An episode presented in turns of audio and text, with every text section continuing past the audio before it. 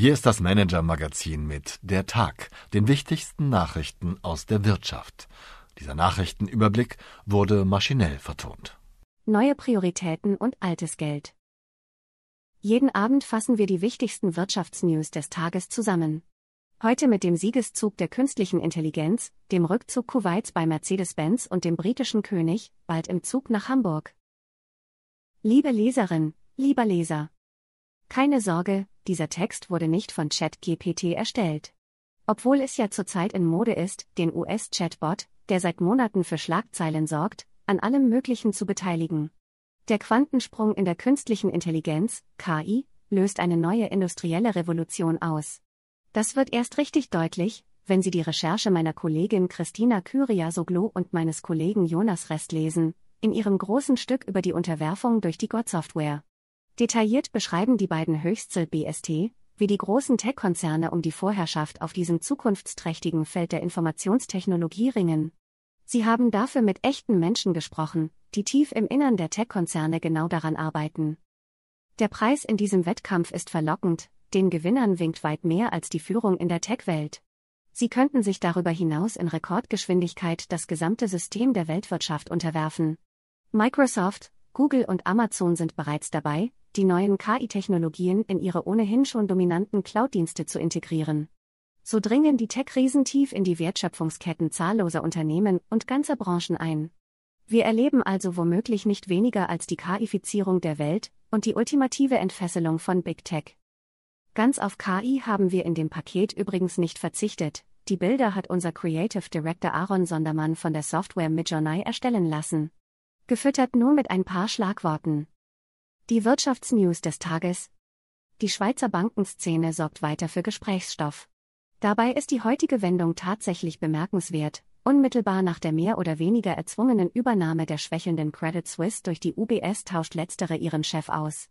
UBS-CEO Ralf Hamers tritt ab, zurück kommt Sergio Amotti, der die Bank bereits viele Jahre lang geleitet hat. Was hinter der überraschenden Personalie steckt, erläutert Ihnen unser UBS-Kenner Dietmar Palan hier im Detail. Kollege Palan hat sich zudem noch unter einem anderen Gesichtspunkt mit dem Komplex der Credit Suisse-Übernahme beschäftigt. Die Investoren zürnen nämlich über die Zwangsabschreibung ihrer Anleihen im Zuge der Rettung. 16 Milliarden Euro wollen sie nicht kampflos aufgeben. Es droht ein jahrelanger Abnutzungskampf in Gerichtssälen, so das Ergebnis der Recherche. Seit 1974 ist der Staatsfonds von Kuwait an Mercedes-Benz beteiligt, eine stabile Verbindung also, könnte man meinen. Doch was bedeutet die Dauer eines Investments im Finanzgeschäfts? Kuwait tritt beim Stuttgarter Autobauer zum Teil den Rückzug an. Über Nacht veräußerte der Staatsfonds 20 Millionen Mercedes-Benz-Aktien und erzielte damit einen Erlös von knapp 1,4 Milliarden Euro. Die Beteiligung des Emirats sinkt dadurch von bislang 6,84 Prozent auf weniger als 5 Prozent. Und noch eine Trennung, denn auch beim hochverschuldeten Autozulieferer Leoni wird es ernst. Der seit Wochen absehbare Kapitalschnitt nimmt Gestalt an und dürfte für die Anteilseigner teuer werden. Wie Leoni heute mitteilte, soll das Unternehmen von der Börse verschwinden, wobei die Aktionäre leer ausgehen würden. Zugleich will der österreichische Unternehmer Josef Pierer, KTM, im Zuge der Transaktion mit frischen 150 Millionen Euro bei Leoni einsteigen. Was heute sonst noch wichtig war.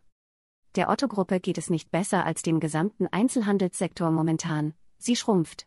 Mein Kollege Martin Mehringer traf den Chef des Unternehmens, Alexander Birken, zum Interview. Mit ihm sprach er über den Einstellungsstopp bei Otto und den bevorstehenden Umbruch an der Firmenspitze und die Zukunft des Onlinehandels. Birken lüftet darin auch ein paar unbekannte Geschäftszahlen. Und sagt, Digital Health wird für uns ein Milliardengeschäft. Wenn Sie das und mehr interessiert, bitte hier entlang. Gute Nachrichten für Lilium, das Flugtaxi-Start-up aus der Nähe von München kann auf regelmäßige Lieferung von Batterien durch seinen Partner Custom Cells hoffen. Custom Cells fertigt die Akkus für Lilium in Tübingen und kann dort nach eigenen Angaben nun die Produktion hochfahren, wie mein Kollege Christoph Seierlein berichtet. Lilium kommt seinem Traum vom elektrischen Senkrechtstarter also womöglich einen Schritt näher. Meine Empfehlung für den Abend. Der Besuch von König Charles III und seiner Gattin Camilla in Deutschland bleibt auch von uns nicht unbemerkt. Drei Tage lang werden die britischen Royals ab heute durch Deutschland reisen, samt Ehrenempfang vor dem Brandenburger Tor, Stippvisite in Brandenburg und eine Zugfahrt nach Hamburg. Der Aufwand bei diesem Staatsbesuch ist gewaltig, schließlich handelt es sich um zwei der wohl bekanntesten Personen auf Erden und um zwei der wohlhabendsten Menschen Großbritanniens. Theoretisch zumindest. Wir haben uns einmal angeschaut, wie es um die königlichen Finanzen tatsächlich bestellt ist. Woher bezieht King Charles III. seine Einnahmen? Zahlt er Steuern? Und wofür gibt der König überhaupt Geld aus? Alle Antworten dazu finden Sie auf manager-magazin.de. Beste Grüße, Ihr Christoph Rottwilm. PS. Haben Sie Wünsche, Anregungen, Informationen, um die wir uns journalistisch kümmern sollten? Wir freuen uns auf Ihre Post unter chefredaktion at manager-magazin.de.